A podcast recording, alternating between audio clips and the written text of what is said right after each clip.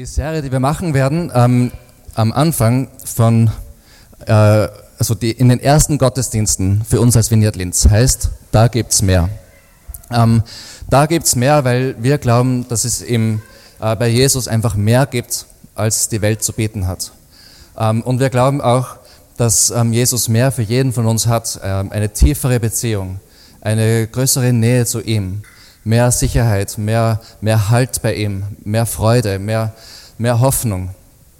Und ähm, wir werden uns in den nächsten Monaten, also die ersten äh, Gottesdienste, werden wir uns äh, mit dem Epheserbrief beschäftigen. Das ist ein Brief, den der Apostel Paulus geschrieben hat an die Christen, die in Ephesus damals gewohnt haben. Und ähm, ja, also wenn wir dran denken, da gibt's mehr. Ich meine, ich glaube, ihr werdet mir zustimmen, wenn ich sage, wir alle wollen ähm, Erfolg oder wir wollen alle Erfolg haben im Leben. Wir wollen Bedeutung haben im Leben. Wir wollen, dass unser Leben etwas zählt. Wir wollen Zufriedenheit empfinden mit unserem Leben und, und mit, mit, mit dem, wer wir auch sind. Und zur Zufriedenheit gibt es in dieser Welt unterschiedliche Antworten. Ähm, wenn man jetzt in den Osten der Welt schaut, da geht es vielleicht, vielleicht eher teilweise in die Richtung, ja, also wenn du äh, Zufriedenheit kriegst du, wenn du dein, deine Verlangen ähm, nicht mehr hast. Ja, also wenn du, wenn du nichts mehr ähm, haben willst. Ähm, wenn du kein Verlangen mehr hast. Im, Im, Westen ist vielleicht ganz grob und klischeemäßig das Gegenteil davon, so wenn du alle deine, deine Wünsche erfüllt hast. Ja? Also ähm, das Wichtigste ist, dass du glücklich bist und das bist du dadurch, indem du dich gut fühlst indem du deine Wünsche erfüllst. Und das kann entweder sein äh, mit materialistischen Dingen, also wenn ich XYZ besitze, oder es kann sein, wenn ich äh, mir bestimmte Wünsche erfüllt habe, wie ich bin in meinem Job erfolgreich, in meiner Karriere oder äh, meine Familienwünsche oder was immer es ist. Ähm, und das Problem bei beiden Ansätzen ähm, und bei allem, was dazwischen liegt, ist, dass wir, das bedeutet einfach, dass wir immer streben. Ja? Also, dass wir immer, wir machen, wir tun, wir versuchen, wir, wir, wir, wir wollen mehr erreichen. Ähm, wir streben. Und ähm, das ist so ein bisschen so dieser innere Streber, der unser Feind ist und uns unser Glück abhält.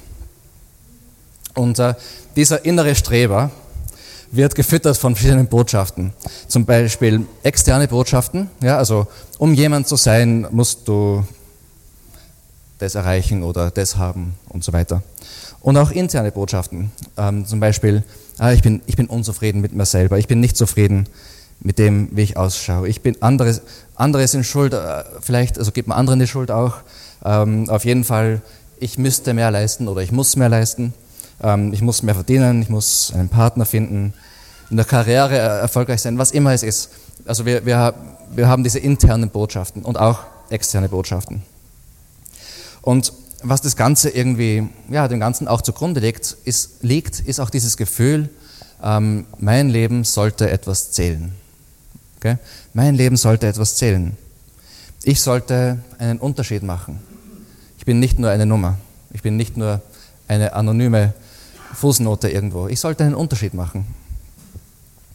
Und ähm, deswegen haben wir auch diesen inneren Streber und, und, und der kommt uns aber mit unserer Zufriedenheit oft in die Quere. Und ähm, ich meine, ich selber habe mich schon so oft auf diesem Hamsterrad gefunden, wo ich einfach mehr probiere und es ist nie genug und dann ähm, stecke ich noch mehr hinein und, und ähm, komme in ungesunde ähm, Situationen, wo ich zum Beispiel äh, sechs Tage pro Woche gearbeitet habe und ähm, meine Familie draufgezahlt hat.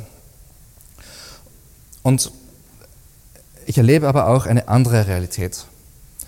Ähm, und um diese andere Realität wird es heute in der Predigt äh, gehen und auch generell in der Da gibt's mehr Reihe. Eine Realität, wo wir felsenfesten Boden unter den Füßen haben, egal was die Umstände sagen, wo wir im Sieg leben können, wo wir Teil von etwas Großem sein können.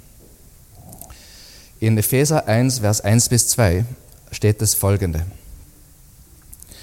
Paulus, Apostel Jesu Christi, nach Gottes Plan und Willen an die, die in Ephesus leben und zu Gottes heiligen Volk gehören. Euch allen, die ihr aufgrund des Glaubens mit Jesus Christus verbunden seid, wünsche ich Gnade und Frieden von Gott, unserem Vater, und von Jesus Christus, unserem Herrn. Also zuerst einmal, wir wissen, wer da schreibt. Okay, also das ähm, im ersten Wort steht das schon da, Paulus.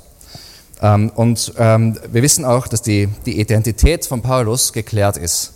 Also das sehen wir in den nächsten Worten. Apostel Jesu Christi. Ähm, also er ist ein Gesandter von Jesus Christus, er ist ein Apostel Jesu Christi.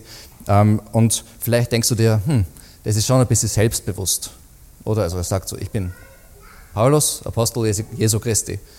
Ähm, und ja, es ist selbstbewusst, aber eigentlich ist es nicht so sehr selbstbewusst, sondern eher gottbewusst, kann man sagen. Und das sehen wir in den nächsten Worten, weil da sagt er, nach Gottes Plan und Willen. Apostel Jesu Christi, nach Gottes Plan und Willen. Also seine Identität beruht eigentlich auf dem, was Gott über ihn gesagt hat, was Gott ähm, für ihn hat. Und wir wissen auch von diesen Versen, also an wen der Brief gerichtet ist. Also an uns, also an die, ähm, an die in Eph also wir sind zwar nicht in Ephesus, aber ähm, an die, die zu Gottes heiligen Volk gehören. In, äh, in, da steht ursprünglich an die Heiligen in Ephesus. Und die Heiligen deswegen, weil sie zu Jesus gehören. In der Bibel sind alle, die zu Jesus gehören, Heilige. Und ähm, nicht nur die, die in Ephesus leben, steht da, sondern ähm, da steht dann euch allen, die aufgrund des Glaubens mit Jesus Christus verbunden seid. Also wir sind ganz sicher gemeint. Und ähm, dann steht Gnade und Frieden von Gott. Und Gnade und Frieden von Gott ist was, was wir durch, den, durch das, was wir im Epheserbrief lesen äh, und lernen und umsetzen, ähm, mehr erleben können. Das ist das, ähm, das uns begleiten wird durch den Epheserbrief. Und ähm, das, so hört auch der Epheserbrief am Schluss dann auf. Gnade und Frieden von Gott. Ähm, und das werden wir erleben. Und heute möchte ich ähm, drei Punkte anschauen. Und der erste Punkt ist, ähm, von da gibt es mehr. Der erste Punkt ist, da gibt es eine neue Identität. Ähm, wir sind erstens vom Schöpfer des Universums auserwählt. Vom Schöpfer des Universums sind wir auserwählt.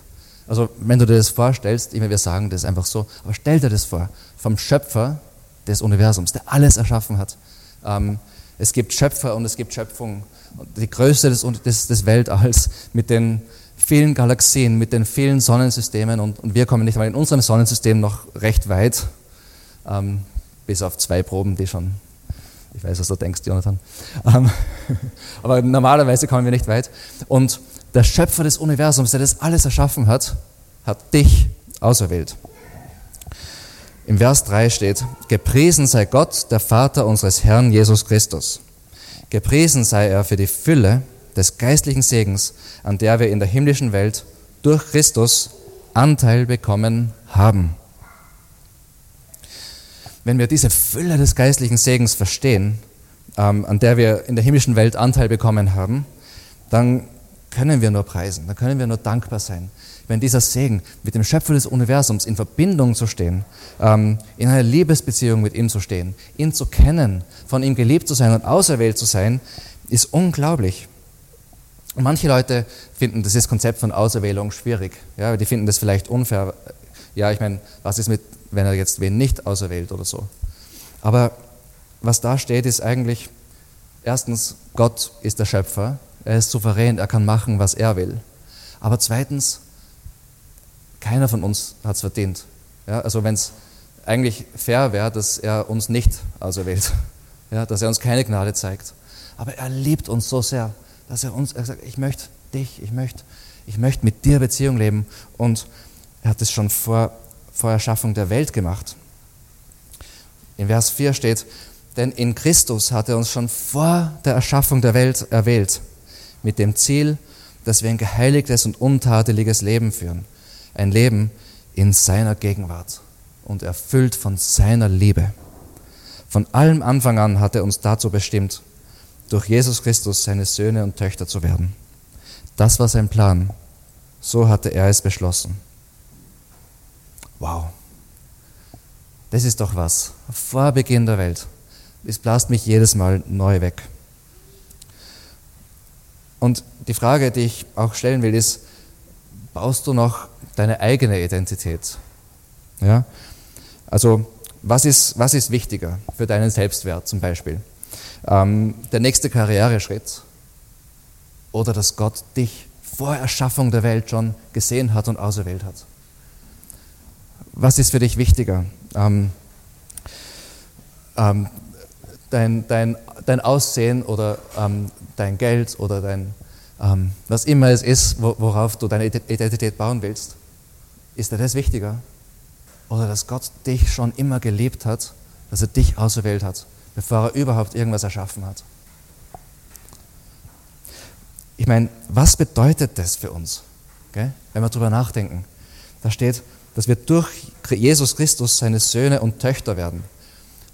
Der, der Paulus war so, so ähm, äh, inclusive, also er hat alle einbezogen, deswegen hat er nur Söhne hingeschrieben. In der Übersetzung steht Söhne und Töchter, aber das ist deswegen, weil damals haben nur die Söhne geerbt. Und er hat schon damals gemeint, dass die Männer und die Frauen das, das Erben werden. Das heißt, deswegen hat er Söhne hingeschrieben und deswegen steht bei uns Söhne und Töchter, weil heutzutage Männer und Frauen erben. Und der Punkt da ist aber, dass wir Erben sind. Dass wir Erben sind von unserem Vater im Himmel. Vom Schöpfer des Universums, des Universums sind wir Erben. Ich meine, was bedeutet das für uns, dass wir auserwählt sind, dass wir seine Söhne sind, seine, seine Töchter sind, dass wir seine Kinder sind, dass wir seine geliebten Kinder sind, wie wir gesungen haben? Und dann steht da, dass das sein Plan war. In Vers 5. Äh, das war sein Plan, steht da. So hatte er es beschlossen. Ich meine, Gott führt immer seinen Plan aus. Darauf können wir uns verlassen. Und egal, was Menschen dazu sagen, egal, ähm, ich meine, wir können nicht einmal Naturgewalten kontrollieren oder eine Pandemie im, im Endeffekt kontrollieren, aber, aber seine Pläne können wir schon gar nicht verhindern. Und das ist gut. Und das ist deswegen gut, weil er gut ist, weil er Liebe ist. Seine Pläne für uns sind gut, weil er gut ist. Seine Pläne für uns sind liebend, weil er Liebe ist. Und er ist nicht nur gut, er ist, er ist, er ist die Güte. Er ist, also, er ist das maximal Beste, was es gibt. Also er ist die Güte selbst.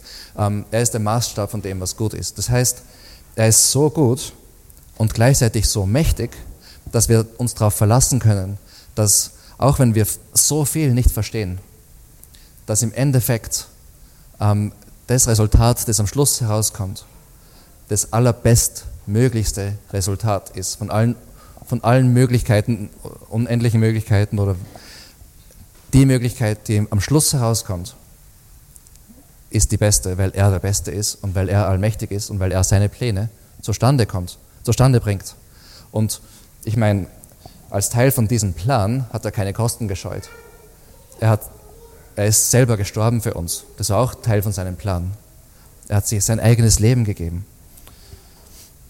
Und dann steht in Vers 6, das alles, alles soll zum Ruhm seiner wunderbaren Gnade beitragen, die er uns durch seinen geliebten Sohn erwiesen hat. Und das ist befreiend. Wir müssen uns nicht mehr in allen möglichen Dingen rühmen. Ja? Wir müssen nicht äh, wer sein. Wir sind schon wer. Gott selbst ist als Mensch Jesus in die Welt gekommen, um mit uns zu tauschen.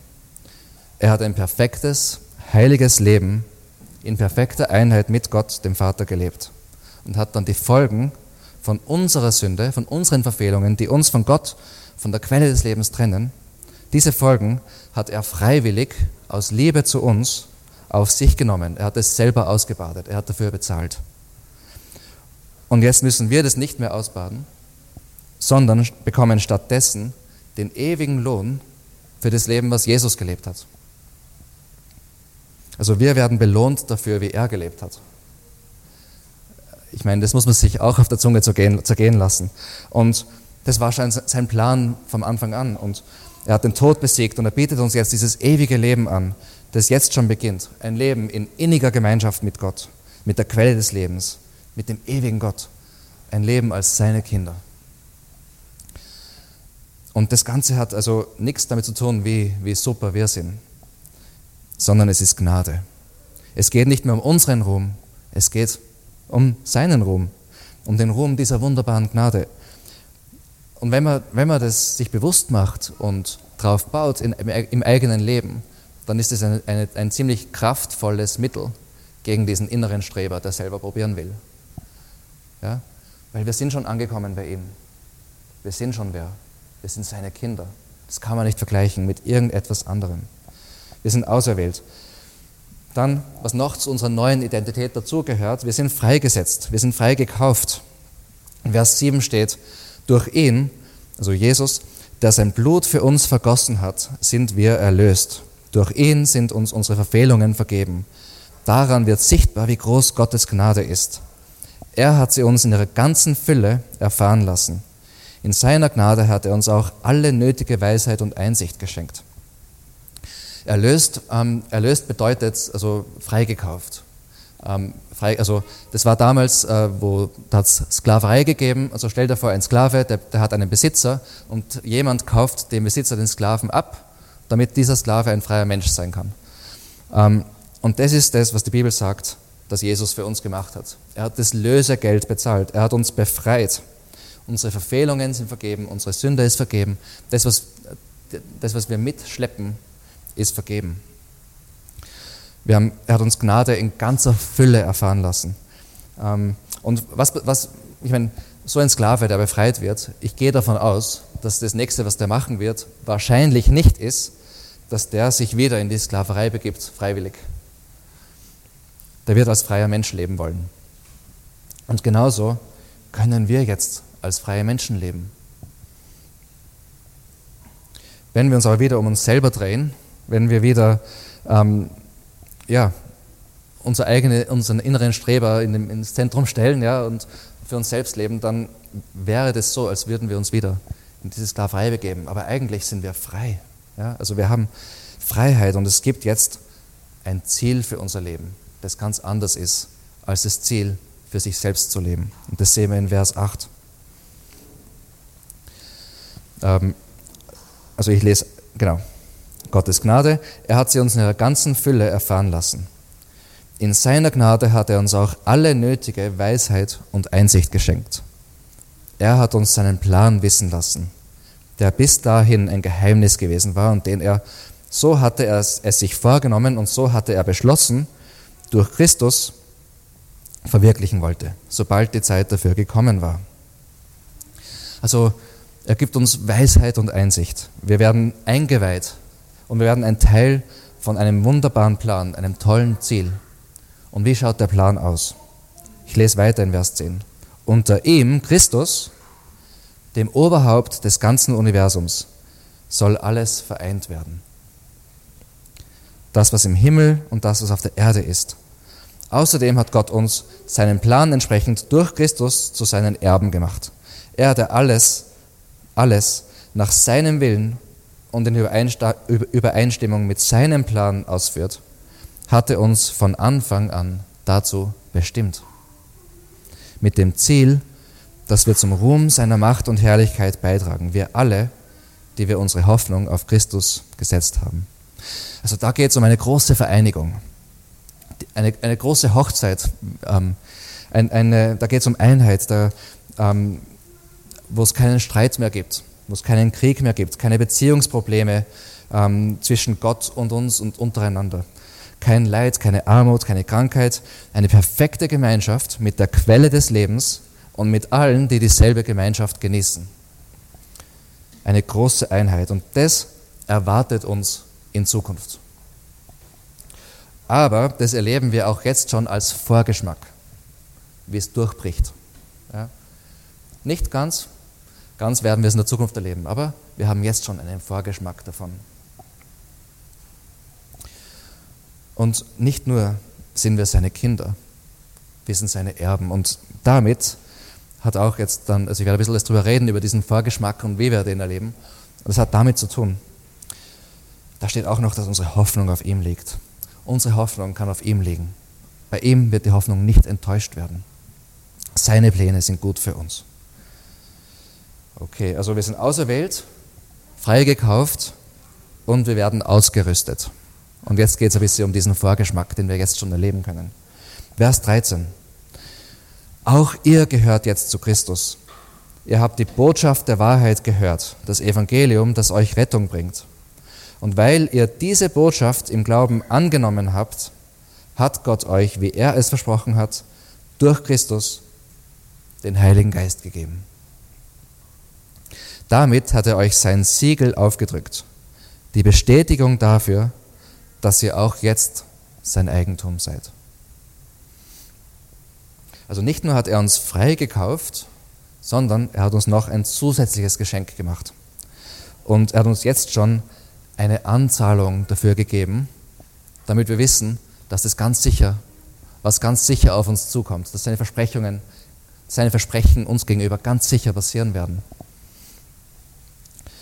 Wir sind nicht mehr das Eigentum unserer eigenen selbstsüchtigen, ähm, egoistischen ähm, Angetriebenheit oder der Systeme dieser Welt oder ähm, anderer Menschen, die ihre eigenen Pläne mit uns verfolgen, sondern wir haben einen neuen Eigentümer, der maximal gut ist, ja? der die Güte selbst ist, der gute Pläne für uns hat, der alles für uns gegeben hat und seine Liebe für uns bewiesen hat. Der innere Streber hat ausgedient. Und als Bestätigung dafür lebt Gott jetzt schon persönlich in uns. Er schenkt uns jetzt schon Einheit. Er lebt in uns. Ja? Er schenkt uns jetzt schon Einheit. Als Vorgeschmack auf die große Einheit, die auf uns zukommt. Er, er gibt uns sein Siegel. Ja? Also er sagt, wir gehören jetzt zu ihm. Punkt.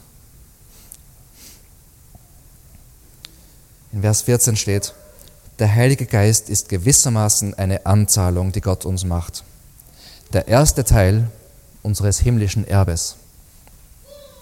Gott verbürgt sich damit für die vollständige Erlösung derer, die sein Eigentum sind. Und auch das soll zum Ruhm seiner Macht und Herrlichkeit beitragen. Gott verspricht dir damit, dass er dich nicht fallen lässt. Gott verspricht dir damit, dass du dich darauf verlassen kannst, dass die Zukunft diese Einheit bringen wird. Ja, dass, dass, dies, dass, dass, dass diese Zukunft auf dich zukommt und du hast jetzt schon einen Vorgeschmack davon. Insofern, dass Gott selbst in dir lebt. Eine neue Identität. Aber es kommt noch, es gibt noch mehr in diesem Kapitel jetzt. Eine neue Realität wird auch beschrieben. Da gibt es eine neue Realität, ist der nächste Punkt. Da gibt es eine neue Realität. Weil erstens, Glaube an Jesus führt zu Liebe. Vers 15. Hinzu kommt, dass ich gehört habe, wie beständig euer Glaube an den Herrn Jesus Christus ist und was für eine Liebe ihr allen entgegenbringt, die zu Gottes heiligen Volk gehören. Wegen all dem kann ich nicht anders, als Gott immer wieder für euch zu danken. Jedes Mal, wenn ich bete, denke ich an euch. Wer aus dieser neuen Identität lebt, wer also auf Jesus baut, der muss sich nicht mehr gegen andere profilieren. Er ist angekommen. Der erlebt eine tiefe Einheit mit Gott und mit anderen. Und diese tiefe Gegenwart des Heiligen Geistes, der in uns lebt, ähm, die, ja, also, die drückt sich einfach in dieser neuen Realität aus. Da, da erleben wir eine neue Realität, wo unsere Liebe wächst. Und ich meine, da, da, geht's, da steht Liebe entgegenbringt. Also da geht es nicht um ein Gefühl, da steht nicht äh, also Liebe empfinden, da steht Liebe entgegenbringen. Das heißt, es ist was Aktives. Ähm, in, in dieser neuen Realität bringen wir anderen Liebe entgegen. Und wir erleben auch, wie uns Liebe entgegengebracht wird. Dann der Glaube an Jesus führt zu Hoffnung. In Vers 17 steht das folgende. Ich bete darum, dass Gott, der Gott unseres Herrn Jesus Christus, der Vater, dem alle Macht und Herrlichkeit gehört, euch den Geist der Weisheit und der Offenbarung gibt, damit ihr ihn immer besser kennenlernt. Er öffne euch die Augen des Herzens, damit ihr erkennt, was für eine Hoffnung Gott euch gegeben hat, als er euch berief. Was für ein reiches und wunderbares Erbe er für die bereithält, die zu seinem Volk gehören. Also wir haben vorher schon gesehen, wir haben eine Anzahlung. Ähm, und diese Anzahlung, das soll unser ganzes Sein, unser ganzes Leben, unsere Realität immer mehr durchdringen. Wir sollen Gott besser kennenlernen. Und wir werden ihn besser kennenlernen dadurch. Und dann in Vers 18, da sehen wir, dass wir keine Angst vor der Zukunft haben müssen sondern uns darauf freuen dürfen. Jetzt weiß ich nicht, wie es, dir geht. Ähm, in meinem Leben, ich meine, das sind jetzt, wenn man länger mit Jesus unterwegs ist, sind es nicht unbedingt Neuigkeiten. Ja? Aber ich habe so oft das Gefühl gehabt, ähm, besonders früher, dieses Gefühl gehabt von, kann ich das wirklich glauben? Es ist schön, was die Zukunft bringen wird. Gell? Die Versprechen sind schön und ich möchte und ich, ich glaube es auch irgendwie, aber ist es vielleicht doch zu gut, um wahr zu sein? Kennst du dieses Gefühl? Und ich habe irgendwie so, ja, also die Erlaubnis gebraucht, nicht zynisch zu sein, sondern eigentlich den ganzen Schritt zu machen und zu sagen, ja, ich glaube dran. Ich habe also für mich selber irgendwie fast die Erlaubnis gebraucht dafür. Und da steht eigentlich, ich meine, wir haben die Erlaubnis, aber noch viel mehr irgendwie, wir haben die Pflicht dazu. Ähm, da, steht, da steht, beschäftige dich, äh, wir sollen uns nicht damit beschäftigen, was unsere Augen sehen, sondern was, uns, was die Augen unseres Herzens sehen. Also es steht da in, in Vers 18, ähm, eröffne euch die Augen des Herzens, damit ihr erkennt, was für eine Hoffnung Gott euch gegeben hat und, und was für ein reiches Erbe er für uns bereit hat und so. Und das ist das, ist das was, was, wir, ähm, was wir erleben können, okay? dass er uns die Augen des Herzens öffnet. In unserer, in unserer Welt und besonders in unserer Kultur ähm, sieht man nur, was vor Augen ist. Äh, also man denkt nur in Spannen von maximal 80 Jahren oder vielleicht 100 Jahren, wenn man besonders sportlich unterwegs ist und gesund ist. Und ähm, man denkt eigentlich nicht wirklich ähm, in längeren Zeitspannen. Aber Gott denkt schon in längeren Zeitspannen. Also diese Zeit hier in dieser Welt ist, ist, ist nur ein ganz winziger Tropfen im Vergleich zu der Ewigkeit, die auf uns wartet. Aber wir vergessen das so leicht. Und gerade in unserer Welt, wir, wir wollen nur sehen, was wir vor Augen haben. Aber da steht, wir sollen mit den Augen unseres Herzens sehen. Wir sollen uns darauf einlassen. Wir können das glauben. Wir können das wirklich glauben, weil er uns eine Anzahlung gegeben hat, weil er jetzt schon bei uns ist, weil wir jetzt schon einen Vorgeschmack haben davon, was auf uns zukommt. Wir können es glauben, wir können darauf hoffen, wir können darauf bauen. Wir brauchen keine Angst haben. Und, und ich möchte dich ermutigen, beschäftige dich damit. Beschäftige dich damit, mit der Zukunft, die Gott für dich bereithält. Wir beschäftigen uns so sehr in unseren Gedanken mit den Problemen, die wir jetzt haben, mit den Problemen, die uns umgeben, mit, mit diesen Dingen.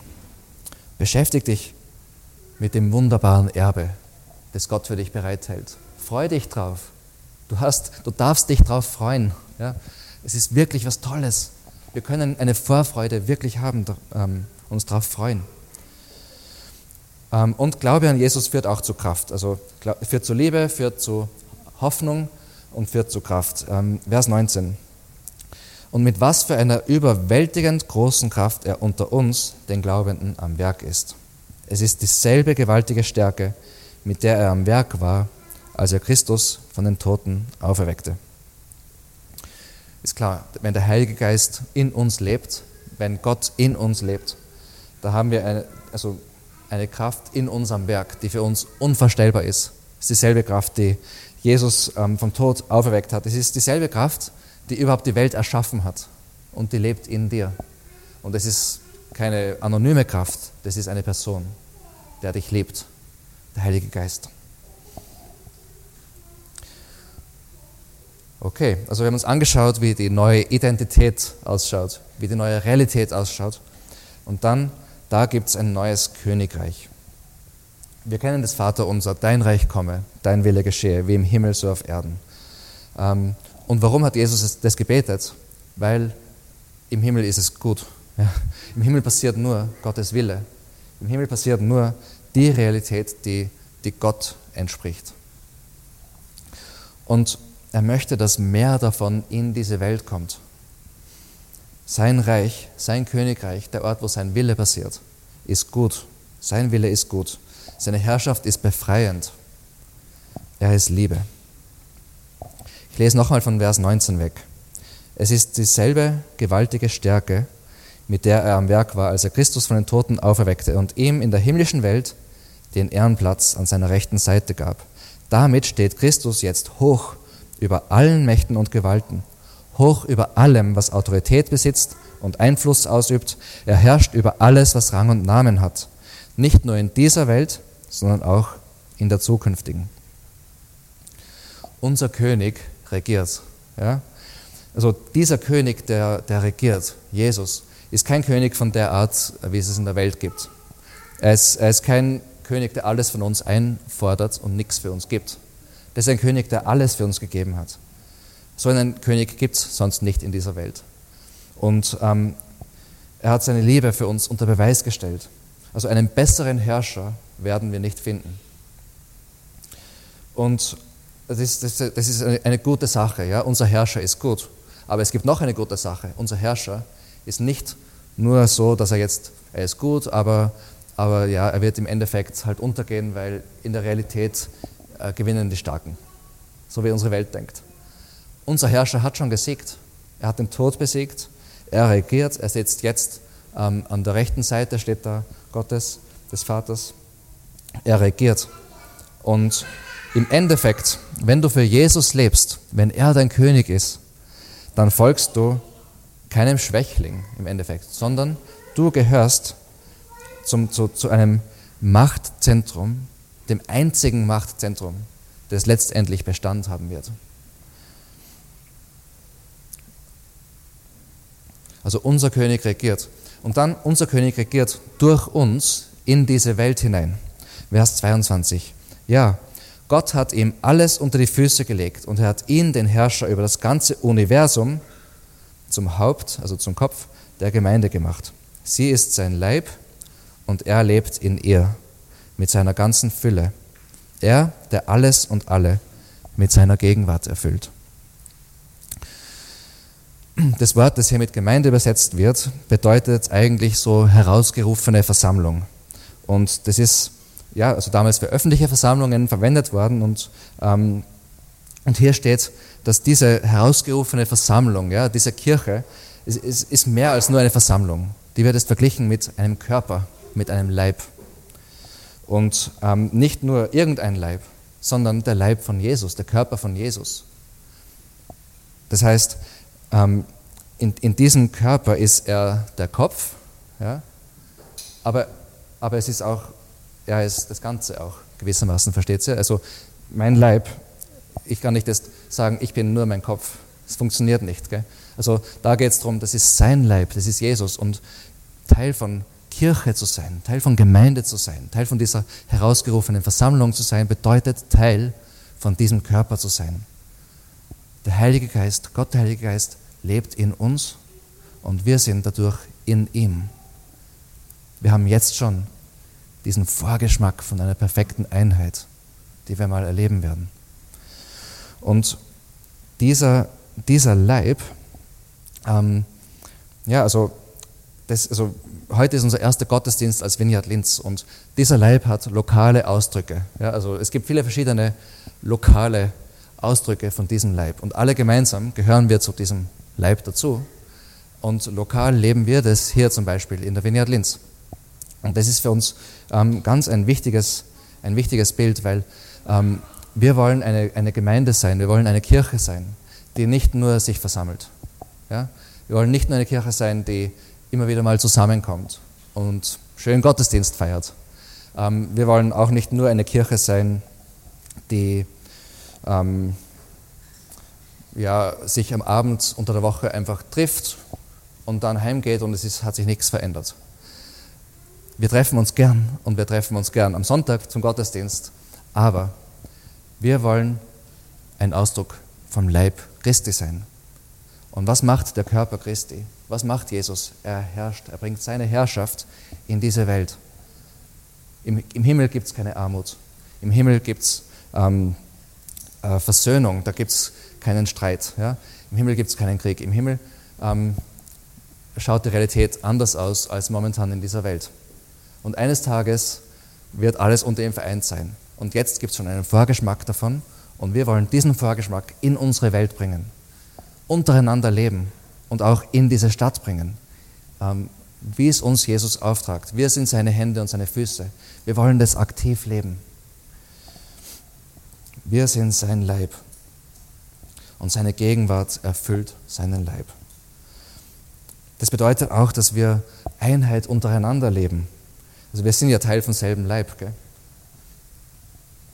Und ähm, es bedeutet auch, dass wir seine Herrschaft ausbreiten in dieser Welt. Ich meine, da steht in, in Vers 23, ähm, nein, Vers 22, dass Gott ihm, also Jesus, alles unter die Füße gelegt hat. Ja? Und das ist, klingt schwierig, aber wenn man versteht, wie gut Jesus ist und wie liebend er ist, dann ist es eine gute Nachricht. Ja? Das ist eine gute Sache und wir freuen uns drauf, das komplett zu erleben und wir wollen jetzt schon dazu beitragen, dass das immer mehr in unserer Umgebung zur Realität wird. Und so stehen wir alle vor einer Entscheidung. Jeden Tag eigentlich, ja. Oder auch manchmal eine, einfach eine große Grundsatzentscheidung im Leben. Ähm, vielleicht ähm, bist du gerade ähm, auf der Suche und du, du kennst Jesus noch, noch nicht wirklich. Vielleicht ähm, bist du schon länger mit ihm unterwegs. Vielleicht bist du schon jahrelang mit ihm unterwegs. Aber meine Frage an dich ist, möchtest du aus deiner eigenen Identität leben, aus der alten Identität mit dem Hamsterrad, ja? aus der eigenen Kraft? Oder möchtest du aus, deiner, aus dieser Identität leben, die Jesus dir anbietet? Auserwählt. Freigekauft. Sein Kind. Möchtest du aus der alten Realität leben? Eine Realität, wo es, nur das gibt, was uns vor Augen ist, wo wir nicht wissen, wie es ausgehen wird letztendlich. Eine Realität, wo, ja, die einfach, die von der Quelle des Lebens letztendlich getrennt ist. Oder möchtest du in dieser neuen Realität leben? Eine Realität, die geprägt ist von Liebe, von Hoffnung, von übernatürlicher Kraft, von einem Ziel. Möchtest du dein eigenes Königreich bauen, wo, wo du im Zentrum stehst, wo du versuchst, deine eigene Identität zu bauen, wo du auf dich selbst gestellt bist. Oder das Reich Gottes, die, die Herrschaft von Gott, von einem allmächtigen, ewigen, liebenden, souveränen König, dessen Pläne immer zustande kommen und der dich erfüllt, der in dir wohnt und der dich mit einbeziehen will in sein Projekt, die Welt zu verändern. Er könnte es auch ganz ohne uns machen, aber er, er möchte uns mit einbeziehen. Er möchte, dass wir sein Leib sind in dieser Welt. Und ich weiß, was für mich die Antwort ist. Und ich glaube, ich weiß, was für viele von euch auch die Antwort ist. Ich kenne ja einige von euch. Aber ich glaube, auch wenn wir länger mit Jesus unterwegs sind, es ist gut, uns immer wieder daran zu erinnern, an die Grundsatzentscheidung, die wir schon getroffen haben, aber diese Entscheidung wieder aufs Neue zu bestärken und zu bekräftigen und zu sagen, ja, ich will das, ich möchte das machen, ich möchte aus dieser neuen Identität heraus, diese neue Realität leben und dieses neue Reich ähm, ausbreiten und unter der Herrschaft von diesem neuen Reich stehen. Wir werden jetzt ähm, eine Zeit haben am ähm, Schluss von unserem Gottesdienst, wo wir füreinander beten. Ähm, und da werde ich gleich die Cheetah bitten, herauf, äh, herauszukommen. Und ich möchte dich einladen, auch wenn du Jesus noch nie, wenn du diese Grundsatzentscheidung noch nie getroffen hast, wenn du möchtest, dass Jesus dir deine Sünde vergibt, dass Jesus dir dein, deine Geschichte vergibt, die du mit, ähm, mitschleppst mit dir. Wenn du unter seiner Herrschaft stehen willst und sagen willst, ich möchte dazugehören zu ihm, ich möchte Teil von diesem Leib sein, ich möchte diese Einheit mit ihm erleben, dann ist jetzt auch eine Gelegenheit ähm, rauszukommen ähm, und, das, äh, und mit der Person, die dann mit dir beten wird, das durchzubeten. Jeder.